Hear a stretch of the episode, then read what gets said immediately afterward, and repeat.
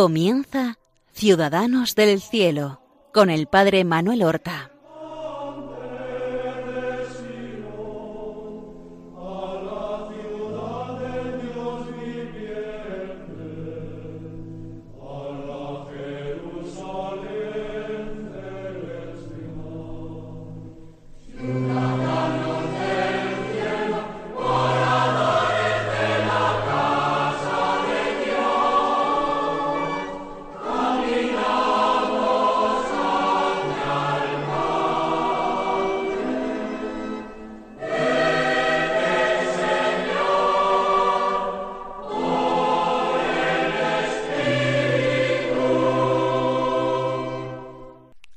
Buenos días.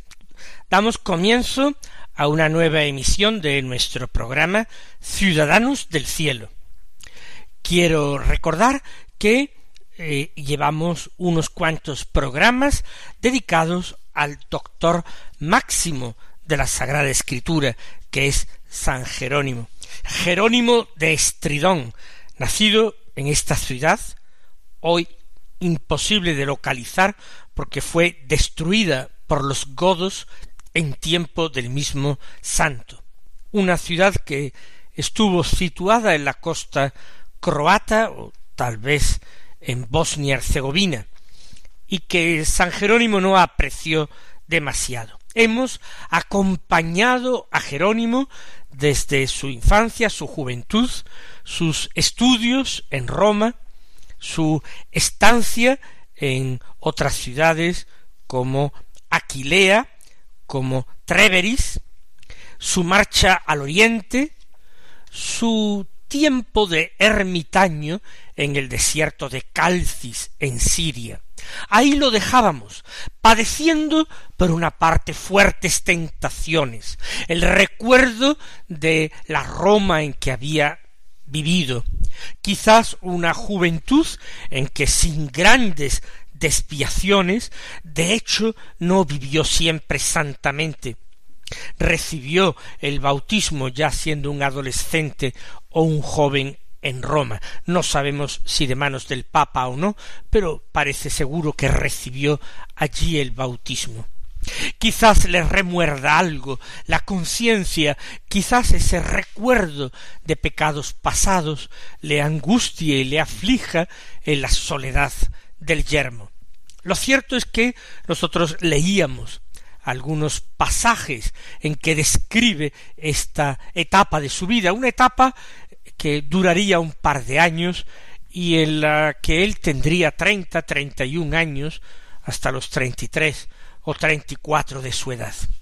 Allí, para dominar la fuerza de las tentaciones, ya lo dijimos en el anterior programa, se valió de un hermano ermitaño como él, pero que había sido judío y se había convertido al cristianismo.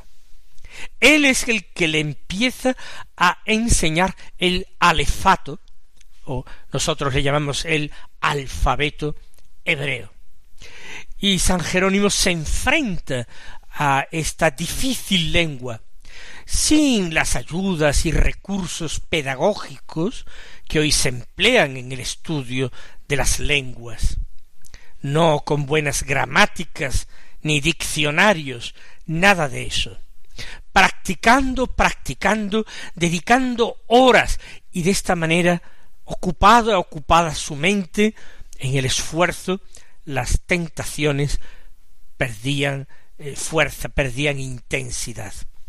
Este estudio de Jerónimo en el desierto de Calcis va a ser utilísimo para el resto de su vida, porque prácticamente es el único occidental que conoce el hebreo, y lo conoce bien, y lo conoce después de haberlo leído en las fuentes de las sagradas escrituras, porque conseguía que le trajeran, le trajeran rollos de las sinagogas, rollos de la escritura de las sinagogas, para él ejercitarse en la lectura de aquellos sonidos agudos y guturales que tanto desagradaban a su oído refinado de hombre latino, y traduciendo estos textos. Pero al cabo de dos años o poco más, él marcha del desierto. Se encuentra decepcionado. ¿Por qué? Porque la convivencia con otros monjes no es fácil. Cierto que viven como ermitaños y sólo se reúnen puntualmente para celebrar la sagrada liturgia y para tomar algunos acuerdos, discutir algunos temas, pero algunos monjes se dejan infiltrar por distintas herejías. Por otra parte, surgen celos y envidias en relación a Jerónimo. Y todo eso hace que él no se sienta a gusto ya en la soledad del desierto. Su carácter necesitaba atemperar una soledad excesiva. Por otra parte, el Señor lo había enriquecido extraordinariamente, enriquecido con dones espirituales, pero también enriquecido con ese conocimiento de lenguas. En Antioquía y en Oriente, antes de partir al desierto de Siria, él ya había practicado el griego, que conocía indudablemente, pero no lo manejaba con, con fluidez. Y allí en Calcis se ejercita en el hebreo. Conociendo ahora el griego y el hebreo, se va a capacitar perfectamente para el estudio de la Sagrada Escritura. Hasta ese momento él leía obras sobre la Sagrada Escritura, escritas por otros principalmente. Él se ha aficionado mucho a Orígenes y ese método de lectura e interpretación de Orígenes de tipo alegórico a él le fascina, le gusta muchísimo. Para él Orígenes es un verdadero maestro. Parte, pues, del desierto y regresa de nuevo a Antioquía. Allí vuelve a cultivar sus amistades y allí precisamente va a ser ordenado sacerdote. Va a ser ordenado sacerdote por un obispo cuya ortodoxia él estuvo cuestionando en un principio, Paulino, porque pensaba que podría ser otro el obispo legítimo. Llegó la situación que había dos y hasta tres obispos en Antioquía. Pero él se deja finalmente persuadir por un amigo suyo, Evaglio, para que reconozca a Paulino y acepte la ordenación sacerdotal. Eso sí, él acepta la ordenación sacerdotal con la condición de no estar atado por su ministerio eh, sacerdotal a una comunidad concreta, que esto no le perjudique ni su ejercicio monástico, ascético, ni su dedicación a los estudios. Es ordenado sacerdote y queda amigo de Paulino para siempre. De hecho, eh, le escribirá en algunas ocasiones más tarde. Ya escribe Jerónimo de regreso del desierto algunas obras. Pero es en la estancia eh, segunda en Antioquía donde se le despierta el deseo de conocer a un gran padre de la Iglesia, a un gran doctor de la Iglesia, a San Gregorio Nacianceno, obispo. Él quiere aprender de Gregorio, de quien ha oído hablar y de quien ha leído alguna obra. Gregorio había nacido en la ciudad de Nacianzo, como su propio nombre indica, en la Capadocia, forma parte de uno de esos, de ese grupo de padres capadocios que se estudia en la historia de la patrística. Desde la juventud o la adolescencia amigo íntimo de San Basilio. Él fue obispo en Cesarea y más tarde, a partir del año 380, fue elegido patriarca de Constantinopla. Terminó muriendo desterrado como tantos otros por su defensa de la ortodoxia. Jerónimo vivirá ahora tres años en la capital oriental del imperio, en Constantinopla, el que había vivido otros años en Roma. Son años de lecturas, de reflexión, de estudio y de escribir, muy influenciado por Gregorio Nacianceno, el cual seguramente le inculca la idea de que dé a conocer las obras de estos autores orientales del mismo en Occidente, ya que Jerónimo hablaba latín, era su lengua materna, seguramente, y por tanto podía hacer llegar estas obras, traducirlas a los lectores de Roma. Tres años hasta que finalmente, en torno al año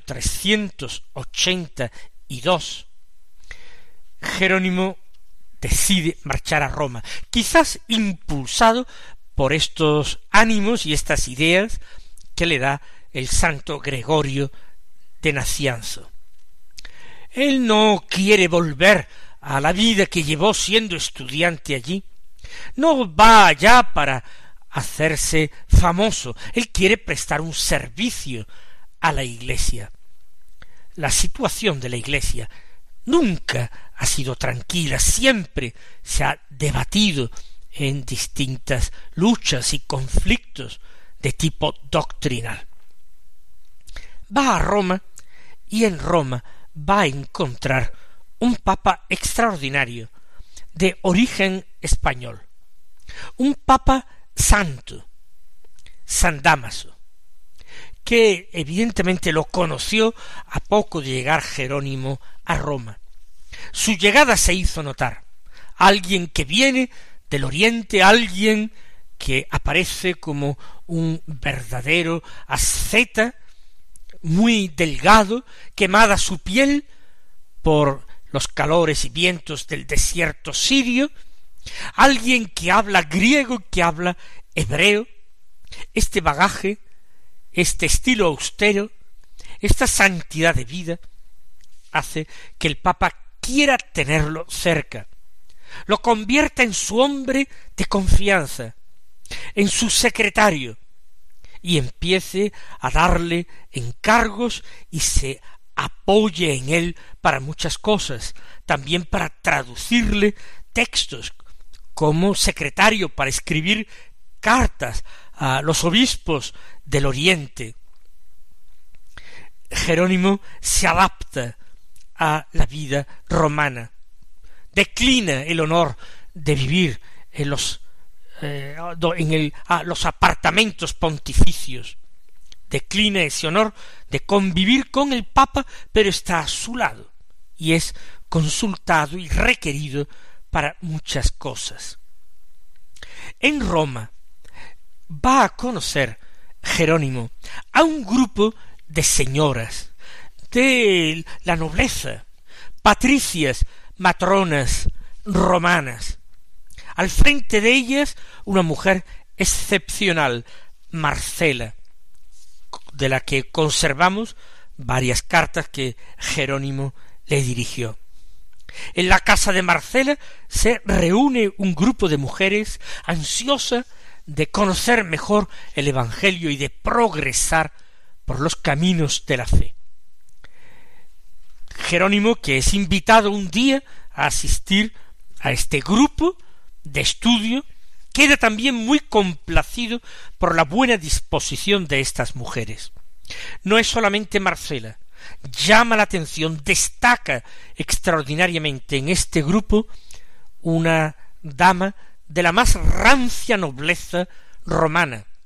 Sus antepasados eran conocidos y destacaban desde hacía siglos, desde tiempos de la República. Esta dama es Paula, Santa Paula romana la llamamos nosotros, cuya vida, cuya historia va a quedar para siempre ligada a San Jerónimo y Paula tiene cuatro hijas y también un hijo. Estas hijas están todas ellas también ansiosas, deseosas de perfección. Una de ellas Blesila, otra, la más conocida porque acompañó a su madre hasta el final, Eustoquio. Algunos la llaman Eustoquia, pero en latín el nombre no es un femenino, sino un neutro. Por tanto, Eustochium es Eustoquio, pero es el nombre de una jovencita romana, hija de la noble Paula. Jerónimo se convierte en el asesor espiritual, en el conciliario, en el maestro de este grupo, y las hace progresar, por una parte en su formación y por otra parte en la práctica de las virtudes. En su formación enseña a algunas de estas damas, por lo menos, rudimentos del hebreo y griego. Estas damas de la nobleza también tenían sirvientas, criadas, que vivían fervorosamente junto a sus amas y que participaban también, aunque se tratara como de un segundo plato, de la sabiduría de Jerónimo. Jerónimo se convierte en alguien imprescindible en este grupo, muy, muy querido. Pero el Papa va encargando cada vez mayores y más importantes trabajos a Jerónimo y culmina con su súplica de que haga una nueva edición, una nueva traducción de la escritura. Existía una traducción de la Biblia al latín llamada la Vetus Latina, la latina vieja, la latina antigua, pero era muy imperfecta. San Jerónimo emprende la tarea gigantesca de, a partir de las lenguas originales, traducir al latín la escritura. Y lo hace con un latín elegante, porque es un hombre que sabe escribir bien, con estilo. Va a ser la traducción que la Iglesia ha estado utilizando como traducción oficial hasta el siglo XX. Y todavía, aunque se reconoce que en algunos puntos puede estar superada por los avances más modernos de la lingüística, de los conocimientos de las lenguas antiguas, a pesar de ello, no es fácil que una traducción haya durado en la Iglesia más de quince siglos, más de mil quinientos años, y haya sido la oficial de la Iglesia. Aunque sólo hubiera hecho esto Jerónimo, ya sería un hombre benemérito y digno de admiración. Lo que no era tan digna de admiración era la sociedad romana, ni siquiera el clero romano, porque Jerónimo suscita muy pronto entre muchas personas, bien de la nobleza laica de Roma, como de la alta jerarquía del alto clero, suscita envidias, desconfianza.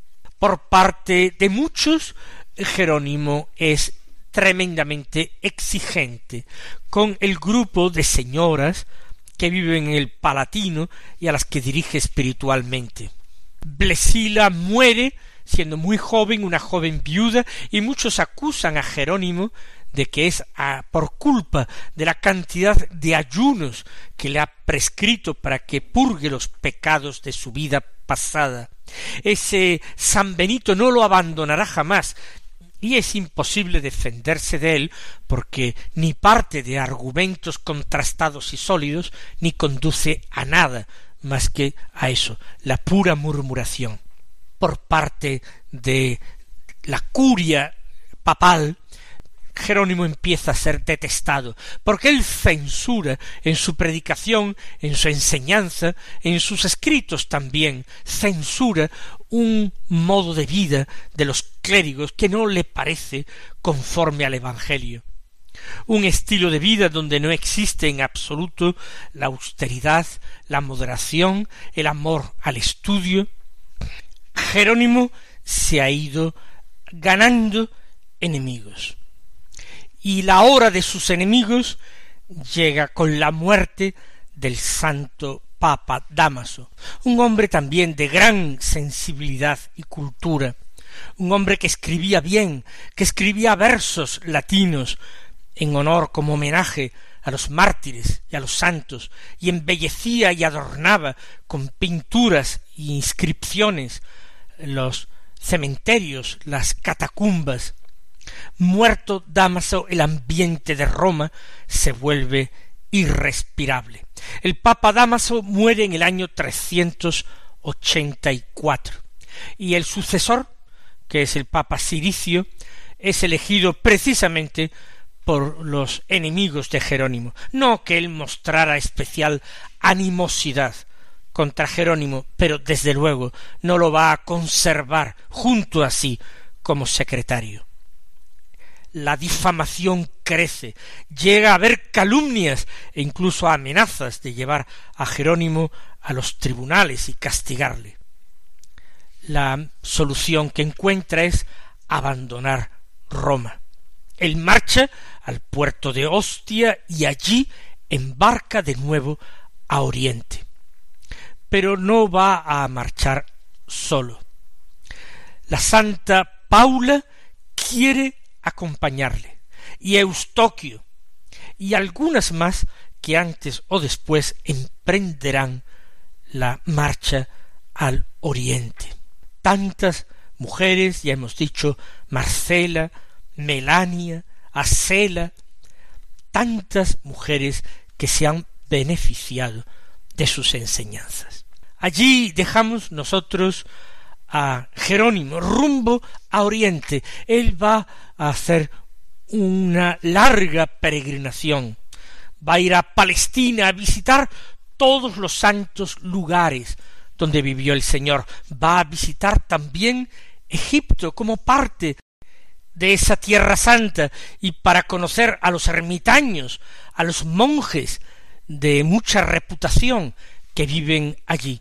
Finalmente irá a Belén, al lugar donde nació el Señor, junto a la cueva donde el Salvador fue puesto en el pesebre, y allí fijará su morada para siempre, allí se quedará a vivir, fundará un monasterio para hombres y después se fundarán con los bienes de Paula tres monasterios para mujeres en Belén. Pero de todo esto continuaremos nosotros hablando la próxima semana. Hasta entonces, mis queridos hermanos, animaos a imitar a los santos, imitadlos en sus virtudes, en su amor a la palabra de Dios y al estudio, y que el Señor os bendiga.